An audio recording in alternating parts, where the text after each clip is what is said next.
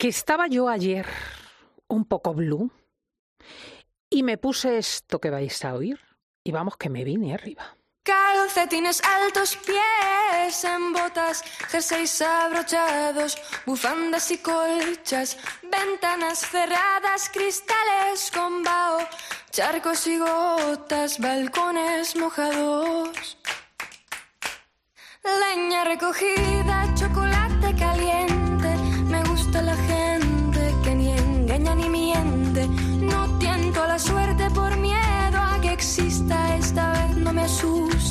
seguirte la pista. Oye, que yo estoy reñida con la lluvia, con el mal tiempo y me he reconciliado. Esta voz que cuando se escucha por primera vez pues provoca cosquillas. Un hormigueo que termina dibujando una sonrisilla boba en la boca y de golpe durante unos segundos todo está bien.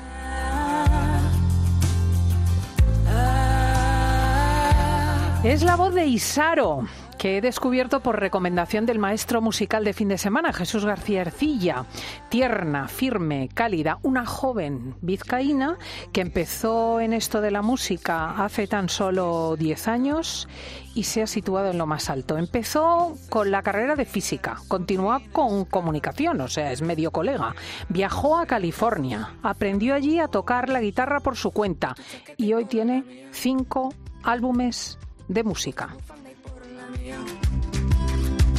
El último de ellos se llama Cero de enero y acaba de ver la, la, luz y estoy deseando conocerla. Muy bienvenida, Isaro Andrés. Es que ricasco, qué bienvenida más buena.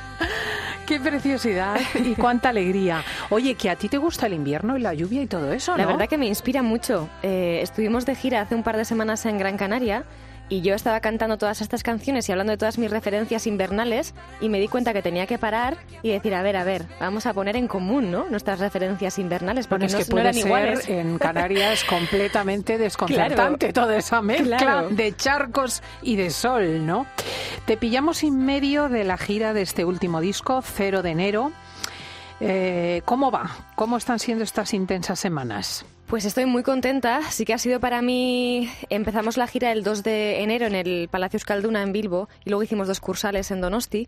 Y sí que estuve todo diciembre con los ensayos generales y con una psicosis del virus que no podía pillar ni un catarro, ¿no? Porque eran conciertos importantes. Entonces he estado como bastante aislada y un poco, ¿no? Con la cabeza un poco turu. Sí, pero ahora ya como que he sacado toda la tensión y estoy disfrutando un montón de las visitas a, a medios, de las visitas a, a teatros, a estar con la gente. Estoy como súper abierta. Isaro, que tiene un precioso nombre vasco de una isla, creo. Cerca una de isla, Mundaka. sí, Isaro tiene 30 años recién cumplidos el pasado 31 de diciembre, que es una fecha emblemática. No sé si tiene algo que ver con el nombre del disco Cero de enero. Para mí sí, porque ha sido como un poco poner todos los ajustes a cero, trabajar todos mis traumitas, reorganizar un poco mi vida para poder ¿no? hacer este trabajo que a veces es difícil por la exposición y no dejar de ser completamente pues feliz, bueno, completamente, todo lo que se pueda, ¿no? Para mí ha sido como, sí, un ajuste de cuentas y también cerrar un ciclo y empezar como una nueva década, ¿no? Esa Isaro 3.0 con estos 30 años. Hay como un lavado, un borrón efectivamente y cuenta nueva, decía ella, luego lo vamos a repasar, pero antes vamos a caminar eh, conociendo de dónde viene Isaro y cuál ha sido hasta ahora su trabajo, por eso quiero que escuches esto.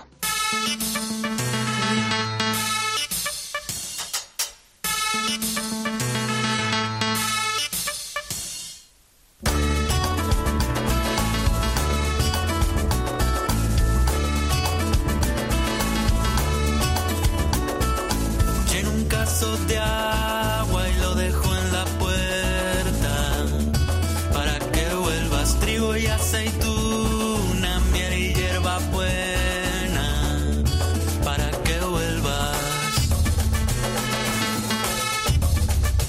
¿Qué es esto, Isaro? Buah, me has puesto aquí un recuerdo que he viajado en el tiempo. Qué maravilla. Esto es algo que escuchaba en casa muchísimo cuando yo era niña. Eh, me encantó este disco, me encantó, me flipó. Este- esta canción sobre todo, yo creo que aprendí a escribir letras gracias a, a este disco, porque es que qué manera de, de visualizar la, es la, los la sonidos. canción ofrenda Sí. del disco del mismo nombre de Pedro Guerra. Y tú subrayas que lo visuales que eran las letras, las imágenes que proyectaban, a ti te inspiraron. Yo veía las canciones. Claro, yo estaba escuchando esto y yo lo veía todo. Eh, eso, eh, miel y hierbabuena y para que vuelvas, como yo lo veía todo, lo podía oler, era como súper eh, sensorial. Yo creo que de ahí aprendí a, a, luego escribir yo. Es que cuando uno oye los calcetines altos, verdaderamente logras que visualicemos Verlo, eso. ¿verdad? No sé por qué, no sé si es por un algo infantil, una cosa muy inocente que refleja la realidad. Sí, no sé, llegas como a una tecla donde de repente como que se enciende, ¿no? Eh, muchas cosas y sientes cosas, sientes como el frío y también la ternura, ¿no? Es como de repente como que has sentido las cosas y eso me parece lo más. Tiene en su perfil de Spotify nada más y nada menos que 130.000 oyentes mensuales, que se dice pronto. Pero sus inicios eh, pasaron antes por la Facultad de Física, que es curioso, ¿eh? Porque parece que el arte y la ciencia tan racional están muy lejanas. Es verdad, pero yo era muy buena alumna y siempre me encaminaron por las ciencias. Eh, luego, hace poco, Yasone Osoro, una escritora de Euskal Herria, escribió un libro que se llama Arrakasta, el éxito, y nos entrevistó a muchas personas diferentes. Y leyendo como cosas en común de la infancia, todos dijimos que éramos como muy listos y nos llevaban siempre por las ciencias. A nadie nos mandaron por ser listos, a artes.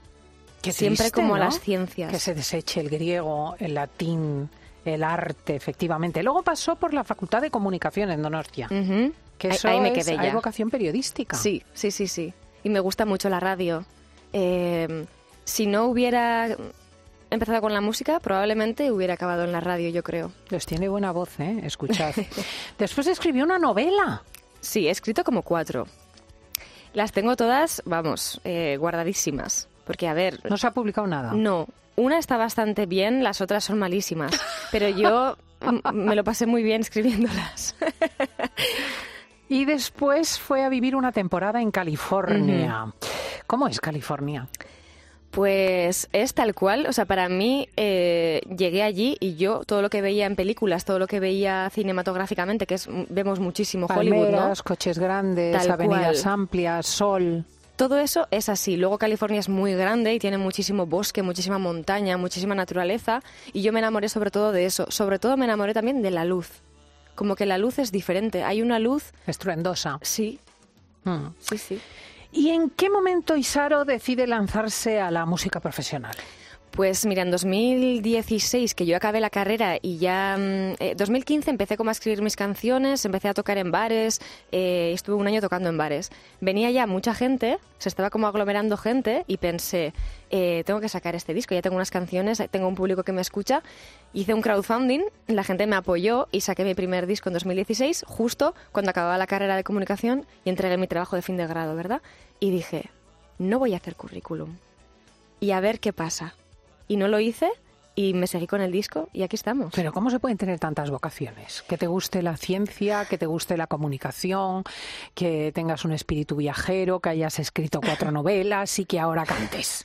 Es que a mí me encantaría tener un montón de vidas para poder hacer un montón de cosas. Es que es, se puede ser tan plural, ¿no? Eh, que te apetezca... Por ejemplo, en una vida me encantaría no tener hijos y en otra me encantaría tener diez hijos. Pero no las puedo, no las puedo Mm, hacer te que vivan comprendo. juntas, claro. Que te comprendo, eso es pasión por las cosas. Eh, nos hablaba del 2015, que empezó a chapurrear música, si se puede expresar así. Es en esa fecha cuando colgó en YouTube su primer tema.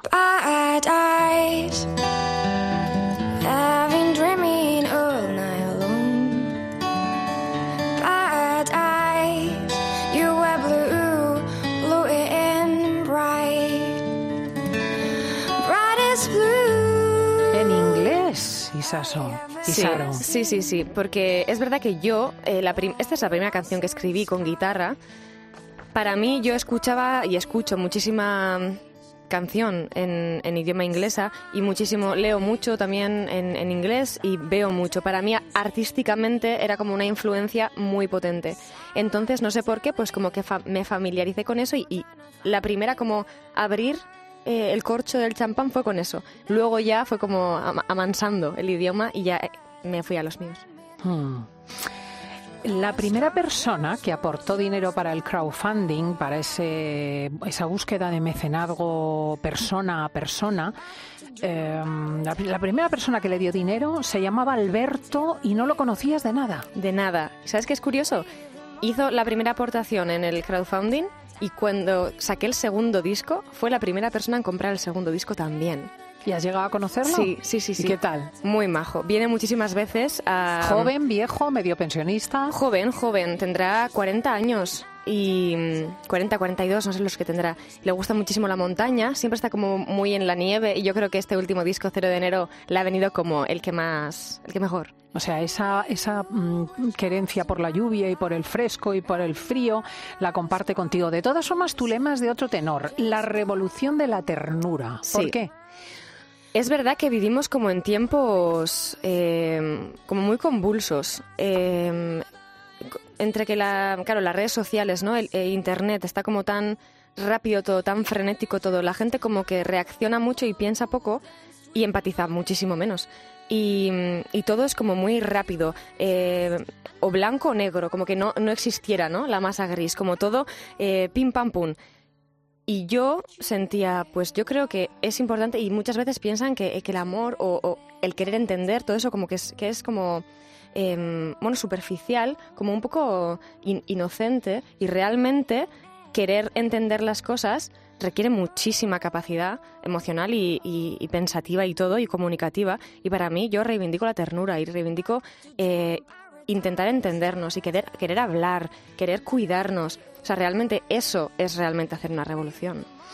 Vizcaína de nacimiento, Isaro tiene una cosa que a mí me entusiasma, que es este mestizaje, el cantar en castellano, en inglés, como escuchábamos, y también en euskera, en vasco.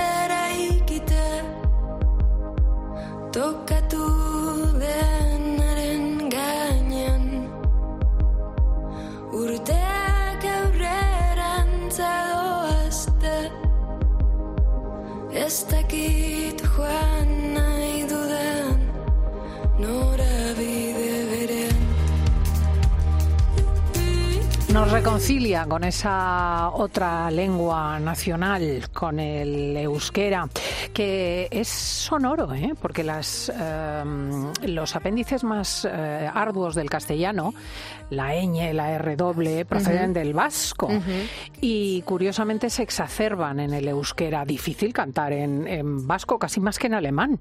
Bueno, para mí no. para mí muy fácil eh, cantar en euskera. Además, jo, para mí es muy bonito poder eh, descifrar una sociedad eh, con el idioma que habla, porque realmente hay ciertas palabras que no existen en todos los idiomas, o ciertas frases hechas, o formas de decir las cosas que no existen en todos los idiomas. Entonces es bonito cómo el idioma hace al pueblo y el pueblo hace el idioma, ¿no? Me parece precioso poder estar descubriendo cosas nuevas, ¿no? Cómo dirán cada quien en su cultura sus cosas. Eso es verdad. Eh, ¿Qué palabra vasca te gusta que es difícil de traducir? Por ejemplo, epela. Epela es como, realmente sería como templado, pero templado no tiene una connotación como tierna, como tal. Eh, es como templado, eh, Bueno, caliente, puedes frío, decir templado. tibio. Tibio, sí, pero es como... Eh, epela y tikibili es como, si hace frío, pues se diría como mantente templado.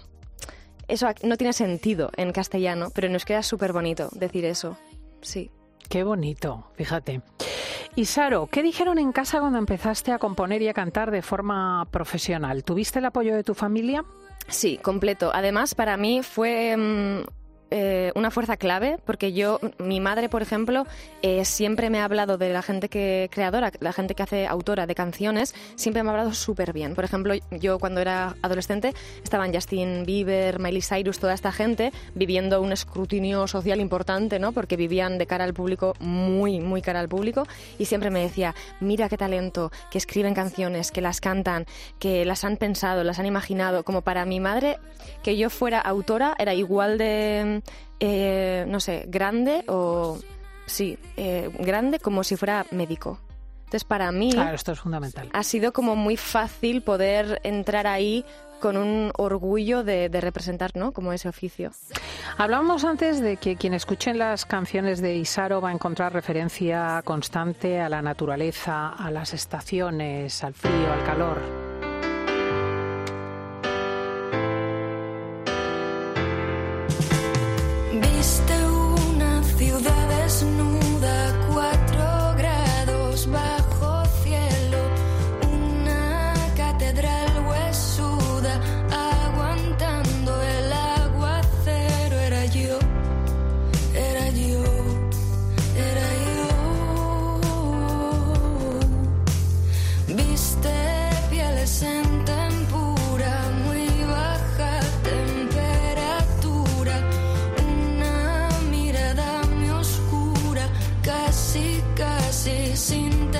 Muy vasco, la gente que incluso en las grandes ciudades, en el Bocho, en Bilbao, en Donostia, en San Sebastián, inmediatamente sale a la naturaleza, o a navegar en la concha, o se tira al monte, como ellos dicen. Sí. ¿Es así tu vida?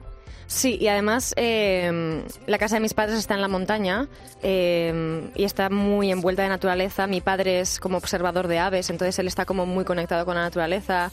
Eh, de niñas yo, yo me acuerdo que él nos enseñó a trepar árboles, como con técnica. Primero mueves una pierna, luego un brazo, pero nunca puedes soltar a la vez dos brazos ni dos piernas, como...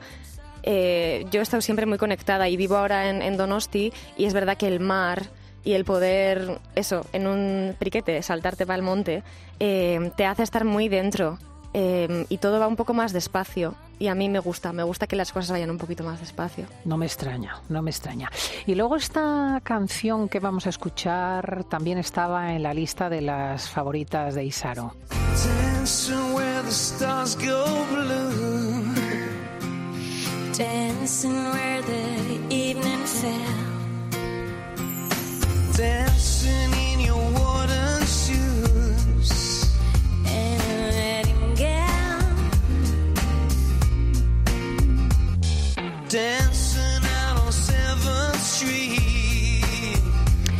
Es Bono cantando con The Course. ¿Por qué te gustaba tanto?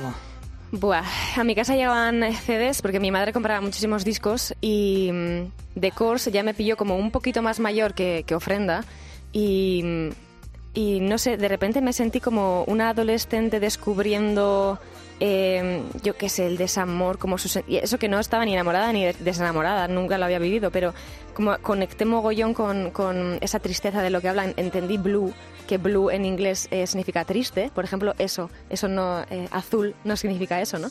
Pero eh, yo pensé, ¿por qué dirá When the Stars Go Blue? ¿Por qué dirá? Me metí ahí, me apasiona como intentar descifrar qué quiere decir la gente. Y esta canción creo que es mi favorita, mi favorita. ¿Dónde has aprendido todo esto?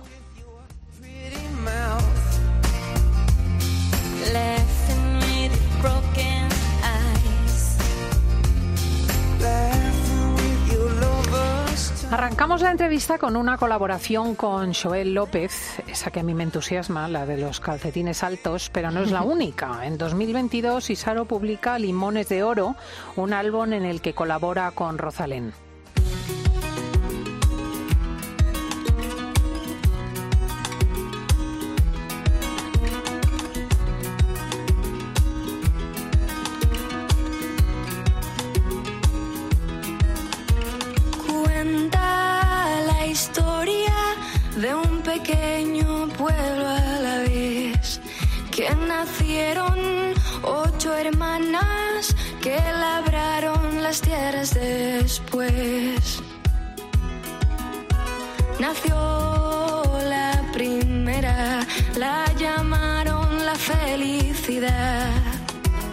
Así marcado el camino, llegaron todas las demás. Cuentan que llenaban Es la agujeros. canción, mi canción para Elisa, pero es parte del álbum Limones de Oro. ¿Por qué tanta fascinación por los limones, Isaro? Buena pregunta. Eh, me enganché, me enganché a los limones en 2019, sería. Eh, y en 2000, finales de 2019 y en 2020 ya estuve muy muy obsesionada. Y realmente para mí era una época muy vital en mi vida como estaban pa- pasando muchas cosas era como muy abundante. Y, mm, me empecé a obsesionar con el limón porque sensorialmente me parece muy vital para mí también. Para mí como vital, cuando digo vital, significa que, que se te encienden todas las... Eh, ¿Cómo se dice? Terminales sensibles, la nariz, Sí, todas, las- todas. El, el tacto, el... Y fíjate el limón, el limón a la vista estéticamente es muy atractivo, pero si lo pruebas, eh, el sabor también es muy... eh, Extremo. Sí, muy extremo. El olor es muy atractivo también, el tacto incluso, ¿no? Es como multisensorial y para mí es como la vida misma en realidad, es como un limón que es tan atractiva que tú la quieres probar. Luego la pruebas y es como, uff, no sé si quiero volver a probarla, pero realmente sí las pruebas otra vez. Es estupenda, es que tiene una poetisa dentro. Eh, pero no todo ha sido fácil ni dulce en su vida. Muchas veces os reitero que los grandes también tienen momentos muy duros. Y es que empezó con mucho trabajo, con viajes, empezó a dormir poco y de repente catacroc. Y ha tenido que parar durante todo un año. ¿Qué ha pasado? Sí, eh, me pasé de rosca. Realmente me pasé de rosca y es como un oficio, ¿no? Al final tú te dedicas como a hacer canciones y a cantar, pero bueno, luego tienes que tener una conectividad con un público que eso te hace estar como mediatizada. Y me empezó a pasar factura, que yo creía que no me estaba pasando factura, pero sí que el estar medi- mediatizada, el estar sobreexpuesta, el que ya no solo tú y tus allegados conozcan quién eres, sino que la gente se haga tu concepto, erróneo o verdadero, pero claro, ya lo que tú eres empieza como a desvariar, se te escapa, entonces hay cosas que no están bajo tu control, muchísimas cosas que son sobre ti. Y mm, bueno, la gente que igual, eh, no sé, pues el hate, ¿verdad? O que igual no es El, odio, dice, el odio, los odiadores sí. profesionales de las redes. Eso es. Eh, como la gente que, mm, que va a hacer daño por sentirse importante o por estar aburrido, o no lo sé no- por qué será. Pero realmente pensé, quiero, quiero este tipo de exposición para mi vida o me tengo que esconder un poco. Y empecé a trabajar muchísimo. eh, mi, mi vida allí en Donosti pues estaba como en pausa porque nosotros estábamos nuestros músicos dentro de una furgoneta dando vueltas y todo tu tiempo es para eso, todo tu dinero es para eso, todo tu trabajo es para eso y me sentía como que estaba sacrificando tantísimo de mi vida por trabajar que dije, estoy harta, ya no quiero hacer más nada, no quiero conciertos, no quiero nada. Y dije, necesito ir a un psicólogo, necesito, se estaba dirigiendo como una montaña delante mío y dije, la tengo que subir, la tengo que eh, conocer, tengo que llegar arriba, ver desde arriba y tengo que bajar conciliada. Y eso es, es eso lo he hecho ¿Y lo has conseguido? disco. Sí, sí, lo he conseguido. Estoy muy contenta por haberlo ¿eh? conseguido. Qué barbaridad. Eh, en todo ese proceso le ayudó enormemente el trabajo de otra cantante española que no os podéis imaginar. Chica, ¿qué dices? Saoco, papi, Saoco. Saoco, papi, Saoco. Chica, ¿qué dices? Saoco, papi. Pocas presentaciones, necesita Rosalía. ¿Qué relación tienes con el disco de Motomami? Buah, con el disco de Motomami, eh, yo estoy enamorada, tengo que decir, me he enamorado. Me he enamorado de ella, de- del disco y de ella. Eh, me, me- me- me sonrojo, ahora mismo me he puesto nerviosa, pero realmente tengo un crash. Y para mí ese disco me pilló en un momento muy, pues eso, de auto mirar todos mis traumas y todos mis problemas. Y cuando lo escuché, hay muchas temáticas que se parecen, obviamente, salvando todísimas las distancias, porque su sobreexposición es, buah, infinita. Pero vi muchísimas cosas, ident- me sentí muy identificada en muchísimas cosas, en cómo dice las cosas, en la rabia que tiene, en, en luego la dulzura, la elegancia, porque es muy elegante. Y todo eso, ¿no? Eh, todo súper visceral, eh, que te crea también ese imaginario. Yo, con mi cero de enero, realmente que ya lo estaba escribiendo, me di cuenta que yo estaba haciendo mi propio Motomami. Y encendió en mí como una fuerza, me empoderó. Y dije, yo también voy a subir mi montaña. Ella, ¿no? Ella se pilló su moto y hizo su camino. Y yo me subí mi montaña. Pues aquí la tenemos, Isaro Andrés. No os la perdáis porque va a dar mucha guerra. El día 7 de marzo estará en Madrid, en, en La Paqui. Pero bueno, supongo que tiene muchas Sí, más sí, sí, sí. citas próximamente. Tenemos muchos conciertos, están todos en mi web, que es isaromusic.com, isaro con Z, y ahí ya lo pongo todo y yo daré vueltas por ahí. Sitios venga- vas a estar. Sitios, sitios, ¿dónde, dónde te los digo? Bueno, sí, unos cuantos, Si me lo claro, sé, a ver, vamos a estar en, en Gasteiz, en Vitoria Gasteiz, en Iruña, Eh, vamos a Iruña estar es Pamplona. eso es. Vamos a estar en Sevilla. Vamos a estar, ¿dónde vamos a estar más, Sergio? Bueno, quiero decir, como veis, eh, hay muchos en lugares Valladolid, Logroño, Zaragoza. en los que hay que buscar a Isaro Andrés porque, insisto, va a ser un filón. Gracias por estar con ti, nosotros. a ti, Adelante. placer.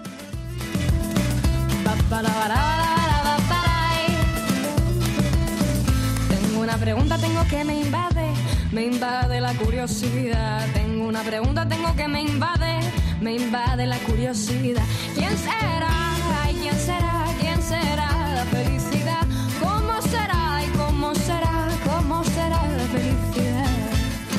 Huele a tormenta de verano, seguro, ojos color azul oscuro, seguro, seguro, seguro, seguro. Pam para para para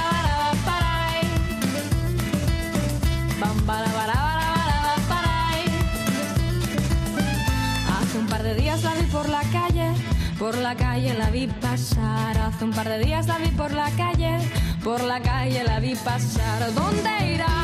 ¿dónde irá? ¿Dónde irá la felicidad? ¿Qué buscará? ¿Y qué buscará? ¿Qué buscará la felicidad? Huele a tormenta de verano, seguro, ojos color azul oscuro, seguro, seguro, seguro, seguro. Pam para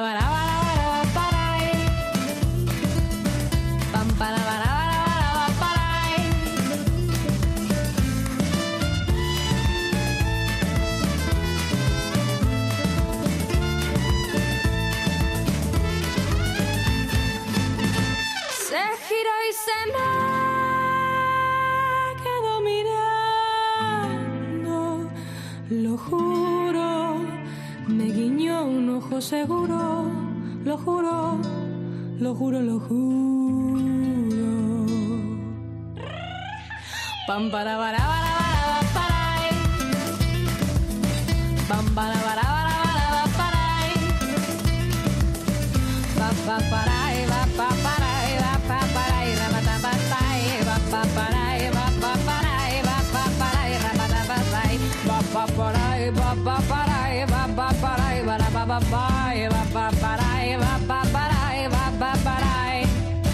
La felicidad, la felicidad, la felicidad, la felicidad.